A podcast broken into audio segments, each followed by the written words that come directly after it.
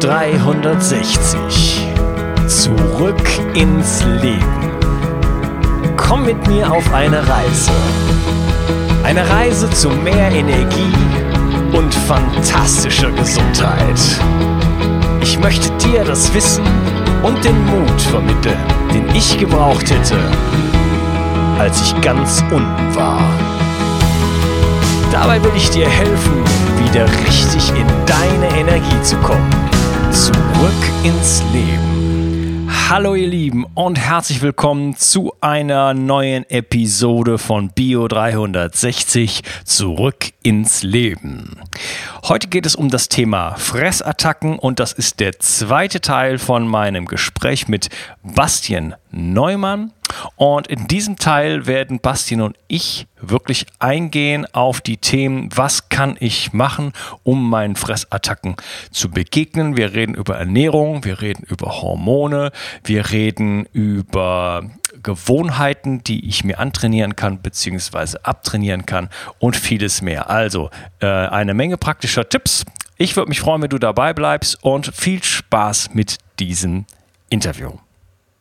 Ja, okay. Was ich jetzt verstanden habe von dir, ist, dass Diäten, du hast gesagt, den Bogen spannen, also eine relativ aggressive Art sind, in eine Richtung zu pushen, äh, Kalorien vielleicht zu sparen und dadurch halt so eine Spannung aufgebaut wird, die dann bei irgendeinem anderen Stressfaktor, der dann ins Leben hineinkommt, äh, ja, zum, zum, zum Auslöser werden und dann dieses, diese, diesen, diesen Bogen halt äh, ähm, auslösen und dann äh, schwingt's halt auch gerne dann in die andere Richtung dann über. Habe ich das so richtig äh, zusammengefasst? Zusammengefasst? Ja, total schöne Metapher. Ja, genau so. Hm, okay.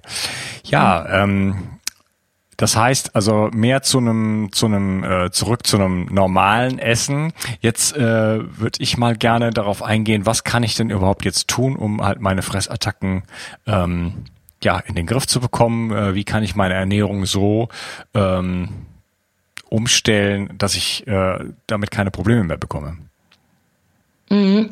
Das ist natürlich ein ganz, ganz großes Gebiet. Ja. Ähm, darüber könnte ich jetzt wahrscheinlich Stunden reden, weil es da ja natürlich ganz, ganz verschiedene Angriffsmöglichkeiten gibt, wo ja, man irgendwie dran ja, arbeiten kann. Okay, wir können ja, können es ja ein bisschen gliedern. Lass uns erstmal anfangen mit so ein bisschen mit der mit der Hardware. Was ist was ist äh, mit der Ernährung an sich, mit Nachtisch, Blutzucker, Insulin, Leptin, solchen Geschichten? Ähm, was kann ich über die Ernährung vielleicht schon machen, dass ich nicht äh, solche hormonellen Schwankungen auch habe? Mhm. Also was wirklich vom, vom, von der Hardware, wie du das formulierst, ähm, häufig auch dazu führt, dass man Essattacken hat, also wo ich auch so ein bisschen aus eigener Erfahrung spreche, ist definitiv zum Beispiel das Trinken. Ich bin jemand, ich äh, bis heute noch, ich bin da immer noch am Kämpfen. Ich trinke grundsätzlich viel zu wenig. Und ich habe jetzt wirklich auch schon eine Handy-App, die mich dann regelmäßig am Tag daran erinnert, wo man so Uhrzeiten einstellen kann. Also äh, falls jemand da draußen auch so Trinkprobleme hat, weil er es einfach vergisst, ist das ein guter Tipp. Ähm, wenn man zu wenig trinkt, wird dem Körper einfach nur signalisiert, es fehlt etwas. Und das interpretiert man häufig fälschlicherweise als Hungergefühl. Und ich habe es häufig, dass ich vom Kühlschrank stehe und irgendwas in mir halt sagt, du brauchst Essen, du brauchst Essen. Und dann stehe ich vom Kühlschrank und irgendwie gucke ich das Essen an und nichts sagt mir so richtig zu und dann esse ich was und irgendwie, ähm, ja, ist dieses Gefühl auch nicht weg, bis ich dann irgendwann mal darauf komme, was zu trinken und schwupp ist dieser Impuls weg. Also, dass man häufig Hunger und Trinken verwechselt. Das ist zum Beispiel eine Sache, die ich sehr häufig beobachte, ähm, bei mir auch. ähm, was natürlich auch noch sein kann, ist, dass man, der Körper ist unglaublich schlau. Und wenn man Mangelzustände hat in irgendeinem Nährstoff, in irgendeinem Spurenelement, wie auch immer, dann sagt der Körper uns auch, wir müssen essen. Weil der Körper weiß natürlich, über Essen können wir diese Nährstoffe auffüllen. Wenn wir zum Beispiel, ähm, jetzt mal als x-beliebiges Beispiel, so viel Sport treiben und schwitzen und unser Elektrolyt, unser Salzhaushalt dadurch durcheinander kommt, haben wir automatisch Lust auf etwas Salziges. So, und das gibt's natürlich dann auch bei Magnesium und Calcium und so weiter. Also wenn wir Mangelzustände in uns haben, sagt unser Körper uns über die Hormone, wir müssen jetzt essen, um diesen Mangel auszugleichen. Mhm. Das aber, heißt, aber das ist, das ist ja nicht unbedingt das, was die Leute oft so essen. Ne? Die Leute essen Chips, die Leute essen Pommes, die Leute essen Schokolade, die Leute essen äh, Haribo. Ja, also wenn man, wenn man sich dazu zählt, dann auf jeden Fall ähm, muss man natürlich dann mal in diese Nährstoffkiste Richtung Obst und Gemüse greifen. Äh, da steckt natürlich viel drin. Also ähm, ja, wenn man sich da so ein bisschen ertappt fühlt, gerade dann sollte man da vielleicht wirklich, also wenn man merkt, man ist eher so in dieser äh, Fertiggericht-Ecke, Fastfood-Snacks, Süßigkeiten und merkt, dass man dauernd Essattacken hat oder so Essensgelüste und es eventuell daher kommen könnte, dass man Nährstoffmangel hat, dann muss man vielleicht da wirklich ein bisschen umdenken und ein bisschen ausgewogener essen. Mhm. Also ich genau. habe noch nie jemand gesehen, der gesagt, der, der ähm, also jetzt ähm, dessen Körper signalisiert, ich brauche, was weiß ich, Vitamin, äh, Provitamin A oder was auch immer und ich esse jetzt mal äh, drei Kilo Möhren. Weißt du? Ich habe noch nie jemand Binge-Eating machen sehen mit, mit Gemüse zum Beispiel. Nee, auf jeden Fall nicht. Nee. Man, man, man denkt immer, man braucht Zucker und, ähm, und, und, und Fett. Also das, das ist auch noch so ein Ding, so man hat so einen Hang zum Verbotenen, da wo man sich sagt, so, oh nee, das steht auf der schwarzen Liste, das mhm. verbiete ich mir. Äh, das will man dann immer in diesen Situationen. Deswegen bin ich auch ein Freund davon, sich keine Verbote zu setzen. Man darf alles mal. Dann, dann sinkt diese Attraktivität des Verbotenen. Mhm. Also das ist eine Sache, die ich äh, für mich gelernt habe, die bei mir super klappt, die ich schon vielen Leuten mit auf den Weg ge gegeben habe und da auch äh, gutes Feedback bekommen habe. Also insofern, dieses Verbote setzen ist auch hm, nicht ganz so gut, ja. So, jetzt aber zurück zu, äh, zu den Essattacken, genau. Ja. Also soweit einmal zur Hardware, das wäre so, was ich äh, spontan mit auf den Weg geben könnte, dass man wirklich darauf achtet, trinken, trinken, trinken. Und davon rede ich, dabei rede ich wirklich vom Wasser. Ähm, Softdrinks und so weiter, das sind halt wirkliche Zuckerfallen. Und zwar Zuckerfallen, nicht nur, weil sie wirklich sehr viel Zucker enthalten, sondern weil es natürlich auch dieser ganz kurzkettige Zucker ist und der super schnell von unserem Körper aufgenommen werden kann, in flüssiger Form noch mehr. Das heißt, wir kriegen echt einen Zuckerschock, also Blutzuckerspiegel geht ganz hoch, dann kommt natürlich das Insulin, bringt das wieder runter, aber da das ein so, eine so heftige Blutzuckerspiegelspitze ähm, ist, schüttet der Körper häufig auch zu viel Insulin aus, sodass wir in die leichte Unterzuckerung kommen und danach halt auch wieder Essattacken haben wir. Unterzucker heißt für unseren Körper Krisenzustand, Notsituation und dann werden alle möglichen Hormone ausgeschüttet, die uns zum Essen bringen. Das heißt, wenn wir in den Unterzucker kommen, was passiert, wenn wir halt wirklich ähm, Süßgetränke trinken und dazu zählt auch Saft den unterschätzt man gerne. Aber Apfelsaft hat quasi äh, genauso viele Kalorien, äh, nicht Kalorien, so, genauso viele, genauso viel Zucker wie ja, Cola. Genau, also das darf man nicht unterschätzen. Der, genau. der glykämische, heißt das glykämisch oder glykämisch auf Deutsch? Das weiß ich nicht. Glykämisch. Ah, glykämisch, glykämisch. okay, Glycemic Index. Der ist äh, sogar mhm. höher als von Cola, ja, genau. Ja. Genau, genau. Also da nicht denken, okay, das kommt ja ursprünglich mal von einem Apfel. Das ist, äh, also wenn ihr sagt, okay, Saft möchte ich trinken, dann aber in, einem, in einer Schorle und wirklich auch nicht 50-50, sondern vielleicht 20-80 oder so. Mhm. Äh, genau, also da alle Achtung. Natürlich gilt das auch wirklich für Süßigkeiten, für Weißmehlprodukte, äh, Weißbrot, so Toastbrot und so weiter. Das lässt unsere Blutzuckerspiegelkurve natürlich auch ansteigen und danach kommt es dann üblicherweise wirklich zum leichten Unterzucker, wodurch wir echt viel essen. Deswegen also Süßgetränke eher weg, lieber wirklich Wasser. Und ich weiß, das kann eine Umgewöhnungsphase sein. Meine Mama, die ist ein totaler ähm, Süßgetränke-Junkie, aber die bringe ich langsam auch so dazu, wieder zum Wasser zu kommen. Also es ist eine Trainingssache und man kann sich das alles wieder antrainieren, weil unsere Geschmacksnerven, die stumpfen ab, wenn wir dauernd zu süß, zu salzig essen. Aber wenn man da mal so einen Entzug macht und mal bewusst für ein paar Wochen dagegen gegensteuert, dann können die sich wieder sensibilisieren. Und plötzlich finden wir wirklich auch eine Karotte super lecker, wo wir vorher dachten, boah, die ist ja total fad und schmeckt nach nichts mehr. Aber wenn unsere Geschmacksnerven wiederkommen, dann äh, ja, schmecken wir alles plötzlich viel intensiver und brauchen gar nicht mehr diese krassen Fertigprodukte mit Geschmacksverstärkern und so weiter. Dann reichen uns wirklich die natürlichen Produkte. Mm, ja, naja, ich hoffe mal, dass meine Hörer sowieso keine krassen äh, Fertigprodukte mit Geschmacksverstärkern essen. ja, stimmt. Da bin ich hier noch auf einem wunderbaren Podcast mit tollen Hörern gelandet. Das stimmt wohl. ich hoffe es. Ich kenne natürlich nicht jeden Einzelnen.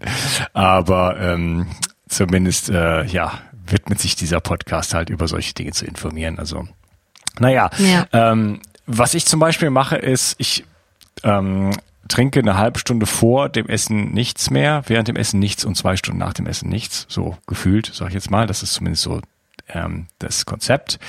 Und das heißt aber auch, dass ich versuche, dann eine halbe Stunde vor dem Essen nochmal äh, mich zu äh, hydratisieren. Wie heißt das auf Deutsch? Sorry, mein Deutsch ist manchmal ein bisschen äh, mich zu Hilfe mal ausbastieren. Dass du Wasser in dir, also ja. ja, ja, du trinkst. Belassen es dabei. Das, das, versteht jeder. Ja, also ich trinke einfach mal äh, einen halben Liter oder einen Liter Wasser und dann, äh, ja, dann bin ich auch, natürlich auch erstmal gesättigt, ne, weil der Magen dann erstmal voll ist. Und ja. das hilft mir auch so ein bisschen, ähm, ja, dann nicht äh, zu viel zu essen. Äh. Dann lass uns mal zu noch anderen äh, Sachen kommen, ähm, wie ich dem den Fressattacken so ein bisschen begegnen kann. Wie sieht's denn mit ähm, ja, Essgewohnheiten aus? Was kann ich mir irgendwas angewöhnen, um äh, du also okay, das das mit dem Trinken ist natürlich jetzt schon eine gute eine, eine gute Angewohnheit, aber gibt's auch so andere Sachen, die du sagst, die äh, erleichtern es mir, wenn ich mir das angewöhne, dass ich dann in so eine Routine vielleicht komme? Mhm. Also bei mir, das hatte ich eingangs schon mal gesagt, ist es wirklich ein Schlüssel gewesen, diesen Essimpuls zu hinterfragen. Und das ist auch eine reine Übungssache. Also am Anfang mhm. denkt man sich auch, hm, was soll das bringen? Es ist ja irgendwie komisch, sich ja selbst irgendwie so zu hinterfragen. Aber es ist wirklich so, dass die Hormone teilweise so ein bisschen gegen uns arbeiten und wir das, wir unbewusst denen folgen. Und wenn wir dann diese bewusste Hinterfragung durchführen, wenn wir wirklich vor dem Kühlschrank stehen und schon merken, okay, unsere Hand greift gerade schon rein, dass wir wirklich uns fragen, warum tun wir das gerade? Sind wir wirklich hungrig? Und allein diese Hinterfragung, manchmal hilft es gar nicht, manchmal greifen wir dann trotzdem äh, zum Kühlschrank und haben eine Fressattacke. Aber wir haben trotzdem diesen einen Moment gehabt, in dem wir quasi unser, unser Handeln ins Bewusstsein gebracht haben. Weil meist äh, handeln wir ja total unbewusst. Das ist ja so ein Automatismus. Wir denken nicht drüber nach, was wir essen, wie wir essen. Das ist vollkommen auf Autopilot geschaltet. Und wenn wir dann einmal einen Moment so ein bisschen ein Bewusstsein reinbringen, dann nehmen wir das wahr, was wir essen. Weil häufig ist es so, vor allem bei diesen unkontrollierten Essattacken, dass wir es nicht wahrnehmen. Wenn man am Abend fragen würde, was hast du heute alles gegessen? Stell dir mal ein Tablett vor, wo alle Lebensmittel draufstehen, die du heute gegessen hast. Und da werden dir die Dinge einfallen, die du bewusst gegessen hast, die du achtsam gegessen hast, die du äh, ja bewusst wahrgenommen hast. Aber diese Essattacken-Dinger, die wirst du nicht mehr so richtig wissen. Und deswegen ist dieses im, ja, im Bewusstsein bekommen ganz, ganz wichtig. Und was dann auch noch ganz wichtig ist, bin ich eben schon kurz darauf eingegangen, das achtsame Essen. Ähm, das kann man natürlich auch noch einbringen, dass wenn man isst, ähm, das ist natürlich bei Essattacken jetzt vielleicht nicht das Einfachste, aber vielleicht fängt man bei den normalen Mahlzeiten an und kann sich das dann vielleicht von Mal zu Mal, von Woche zu Woche so ein bisschen auf die anderen Mahlzeiten transportieren, ist, dass man wirklich Achtsamkeit beim Essen reinbringt. Das heißt, keine Ablenkung, kein Fernseher, kein Handy, keine Zeitung, kein Laptop nebenbei, sondern wirklich ich und das Essen. Wir sind wirklich gerade eins, das ist meine Hauptbeschäftigung. Ich lasse mich nicht ablenken. Und dabei fühlen sich ganz viele Leute ganz komisch, weil die sich total beobachtet fühlen. Ich kenne das auch. Am Anfang fühlt man sich wirklich komisch, weil man, also ich war immer ein, ich habe immer Handy nebenbei irgendwas getippt. Meinst du, man, so, kann, nicht, man kann nicht mal einen äh, Podcast über Ernährungspsychologie hören? Hm, lieber danach tatsächlich. Lieber danach, weil die Aufmerksamkeit ja. irgendwo wieder weg ist und du ja, nimmst ja, nicht genau da, wie viel du isst und so. Also mhm.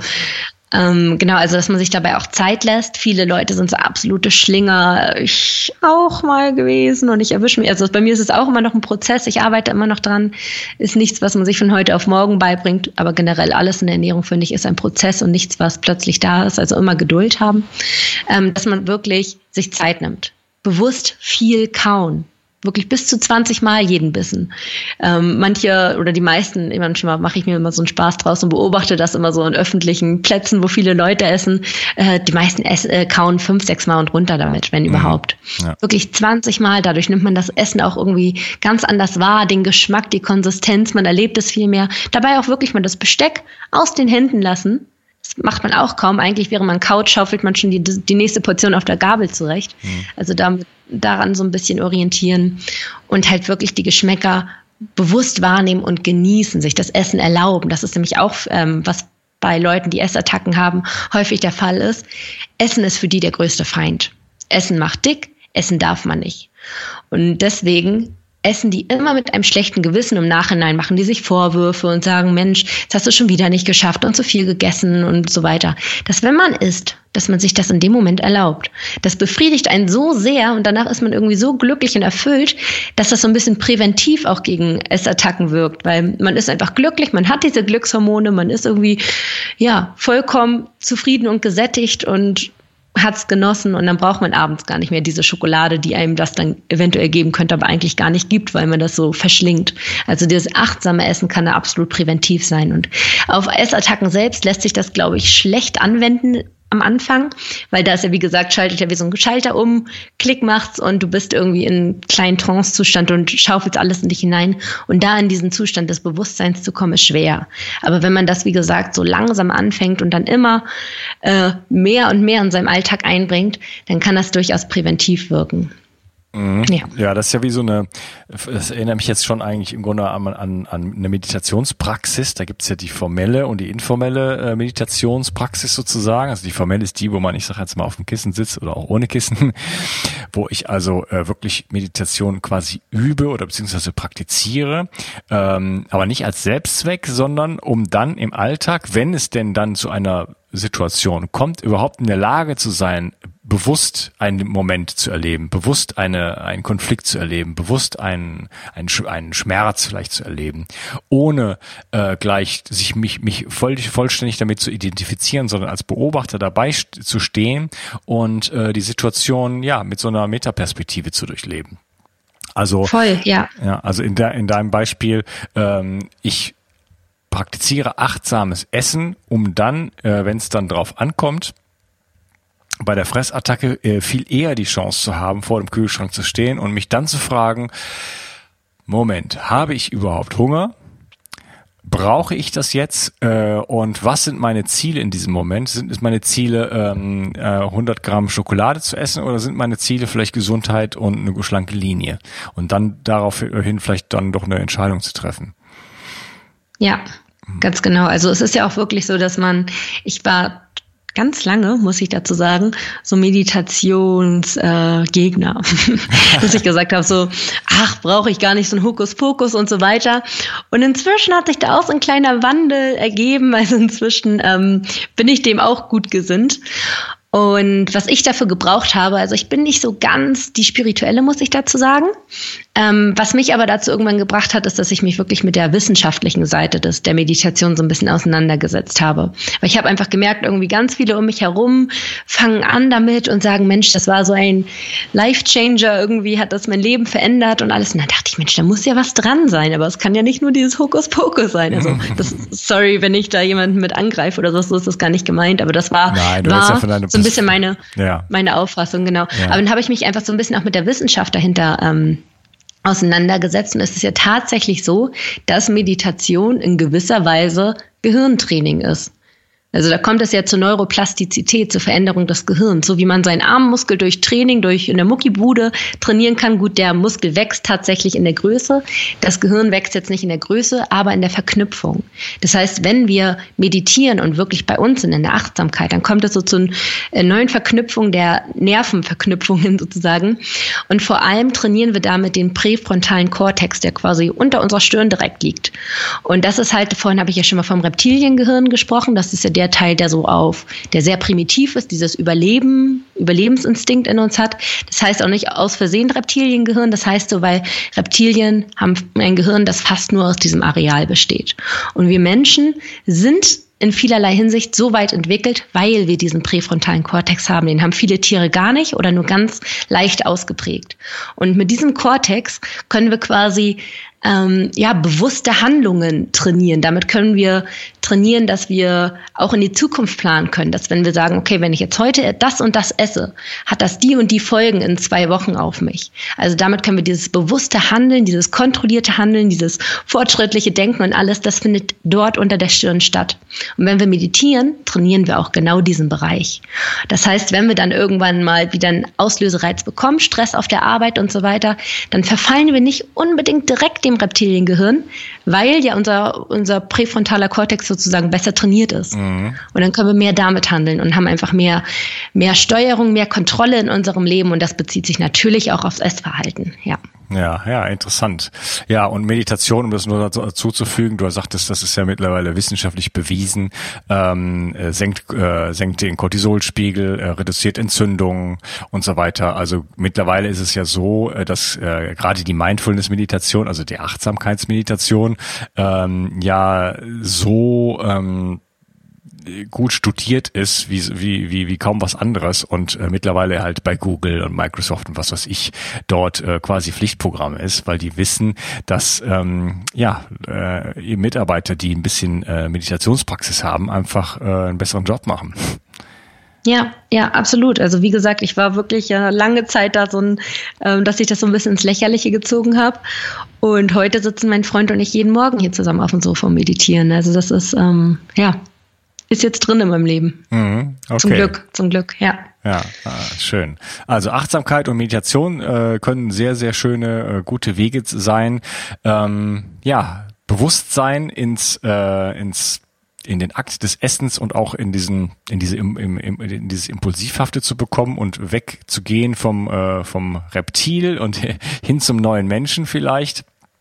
Vielleicht mhm. kleine kleine äh, Sache noch von mir, was ich vor, mache, wenn ich äh, esse. Ich ähm, mach so eine so eine Art Gebet, sag ich jetzt mal. Ich sage jetzt nicht, oh lieber Gott, danke, dass du mir die äh, das Essen gegeben hast, aber im Grunde genommen schon, denn bei mir gibt's halt nur, nur den lieben Gott nicht, aber ich ich spüre Dankbarkeit und äh, sag auch, ich bin dankbar für dies und jenes und jenes und, und so weiter. Aber das ist ein Gefühl, was ich abrufen kann und das fühlt sich äh, unglaublich klasse an. Deswegen äh, mache ich das auch sehr gerne und ähm, das führt aber auch zu einer Entspannung im Körper und aktiviert den Parasympathikus. Und äh, wir sind ja oft, nehmen wir uns ja gar nicht richtig die Zeit überhaupt, ähm, in unserem stressigen Leben äh, in diesen Modus, in diesen Verdauungs- und äh, Reparationsmodus zu gehen, in dem wir eigentlich sein müssen, wenn wir Nahrungsaufnahme äh, betreiben, sage ich jetzt mal. Ne? Das heißt, äh, die, die ganzen ähm, äh, Magensäfte und Speichen und so weiter, die müssen auch erst aktiviert werden, aber dafür brauche ich eine parasympathische Aktivität. Und äh, da hilft mir das eigentlich sehr, so ein Minütchen, eine halbe Minute vor dem Essen einfach mal äh, noch still zu sitzen und mich der Dinge zu, zu erfreuen, vielleicht ein bisschen zu überlegen, was war heute, aber in erster Linie geht es mir darum, halt Dankbarkeit zu spüren für alles Mögliche. Dann gehe ich dann, also fürs Essen, äh, man kann es auch das Essen segnen, kann man betreiben, wie man will, da kann man improvisieren, aber ähm, ja, das bringt natürlich Achtsamkeit dann auch da rein und dann fängt man auch nicht sofort an äh, zu schlingen wie ein Wahnsinniger. Ja, ja, ganz toll. Also äh, diese Achtsamkeitsroutine, wie man das nennen kann, ähm, mache ich tatsächlich auch. Ich habe sogar so ein Dankbarkeitstagebuch, äh, wo ich jeden, jeden Morgen immer draufschreibe, wofür ich dankbar bin. Und ein paar andere Fragen gibt es dann noch quasi, die einen auch so ein bisschen äh, den Alltag Revue passieren lassen, dass man bewusst wirklich nochmal durchdenkt, was habe ich heute erlebt, was war besonders schön, äh, was habe ich toll gemacht, was möchte ich vielleicht für den nächsten Tag verbessern und halt auch noch diese drei Dankbarkeitspunkte. Finde ich auch total toll hinsichtlich des Essens natürlich auch. Also ich bringe da jetzt nicht nur Essenssachen rein, aber es macht einem auch zum Beispiel ähm, ja, bringt es einem auch was in Richtung Selbstliebe, was ja auch zum Beispiel zu tun haben kann mit dem Essen. Viele mhm. äh, kompensieren mit dem Essen ja auch irgendwie die Unzufriedenheit mit sich selbst, was meist total paradox klingt in erster Linie, aber das ist ein ganz typisches Verhaltensmuster. Wenn Leute mit sich selbst und ihrer Figur unzufrieden sind und dann irgendwie probieren abzunehmen und so weiter und es nicht schaffen, dann kompensieren sie ihre Unzufriedenheit häufig wieder mit dem Essen, wodurch sie ja noch mehr zunehmen und es so eine Endlosspirale wird. Mhm. Und da finde ich es sowas wie Dankbarkeit, auch wenn man wirklich sich mal bedankt für seinen Körper, dass man gesund ist, dass man den Fokus auf die positiven Dinge im Leben legt, dass es da sehr hilfreich sein kann. Mhm. Im Grunde genommen habe ich mir gerade überlegt, und das habe ich noch nicht gemacht, aber ist mir gerade eingefallen. Ähm, man könnte ja auch das Essen damit abschließen und dann den, die Chance nutzen, in sich reinzuspüren und zu sagen, aha, wie fühlt sich das jetzt an? Habe ich jetzt dieses Sättigungsgefühl und dann so ein bisschen sich nochmal in dieses in Sättigungsgefühl rein entspannen und da auch nochmal ja dann äh, so eine kleine Dankbarkeitsphase Meditation, wie auch immer, zu machen, um auch so dieses, äh, den eigenen Körper so zu würdigen und da so eine, äh, worum es mir geht, da so eine Leichtigkeit und so ein, ähm, so ein Gefühl von Raum reinzubringen, ja, was den, was denn das, das Zwanghafte, das, das Schnelle, das Ruckhafte daraus nimmt, um mir, und, äh, ja, so ein bisschen, um so ein bisschen in Richtung Selbstliebe auch zu gehen und mir das einfach, ja, weicher mit mir zu sein. So, das ist vielleicht das richtige Wort. Ja, das ist eine schöne Idee, vor allem, weil man dann ja auch nochmal, wenn man wirklich in sich reinhört und spürt, wie der Körper sich anfühlt, was Sättigung überhaupt ist, dann lernt man ja auch viel schneller oder viel intensiver, viel besser nochmal das, was wir anfangs gesagt hatten, diese natürliche Kontrolle des Körpers. Weil wir können das, wie gesagt, wir verlernen das häufig durch eine falsche, unkontrollierte Ernährungsweise, aber wir können uns das auch wieder beibringen. Und da gehört ganz, ganz viel Achtsamkeit dazu, dass man wirklich lernt, wieder auf seinen Körper zu hören.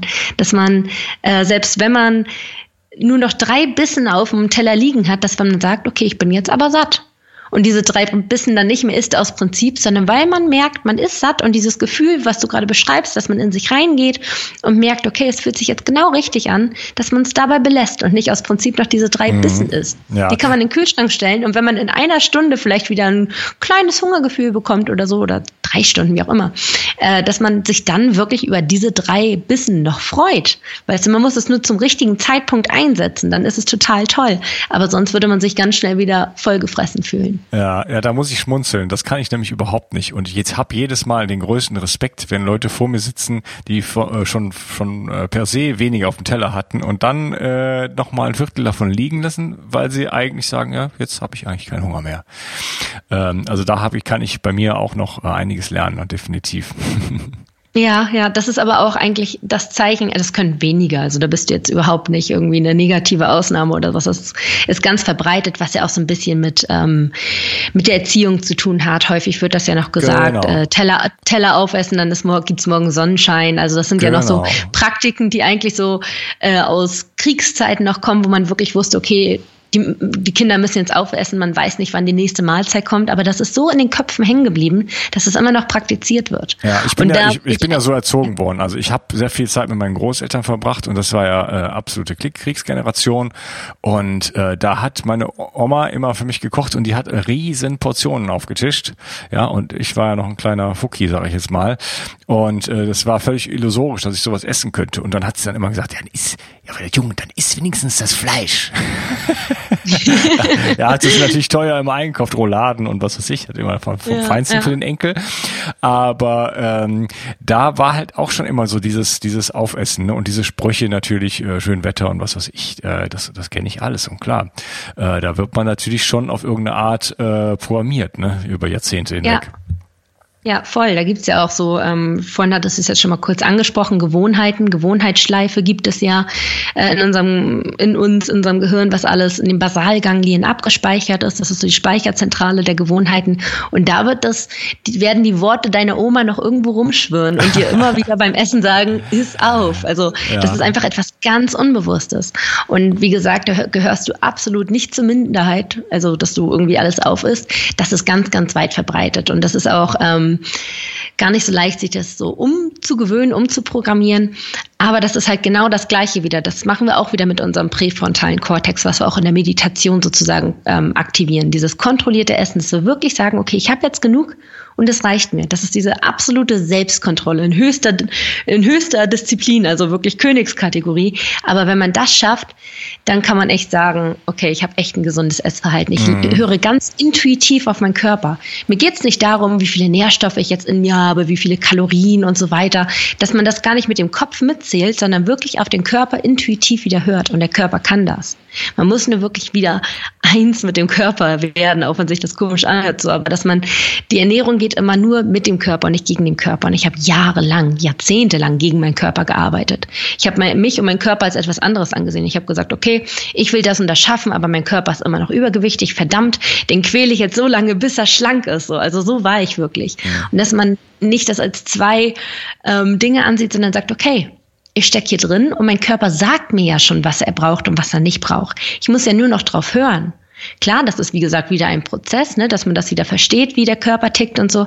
Aber wenn man diese Achtsamkeit in den Tag reinbringt und wirklich hinterfragt diese Essen, Essensimpulse, dass man hinterfragt, ob man satt ist und so weiter, dann kriegt man diese intuitive Steuerung tatsächlich wieder rein. Und das ist wirklich die Creme de la Creme. Das ist das gesündeste Essverhalten, was man haben kann, weil der Körper, der sagt dir halt nicht nur, wie viele Kalorien du brauchst, dass du wieder im Normgewicht bist, der sagt dir auch, was du an, an Nährstoffen brauchst brauchst und so weiter. Der ist so schlau und das ist kein Hokuspokus, das ist wirklich alles biochemisch messbar, was da auf minimalster, kleinster Ebene stattfindet mit Feedback-Mechanismen und so weiter. Der Körper sagt uns das alles.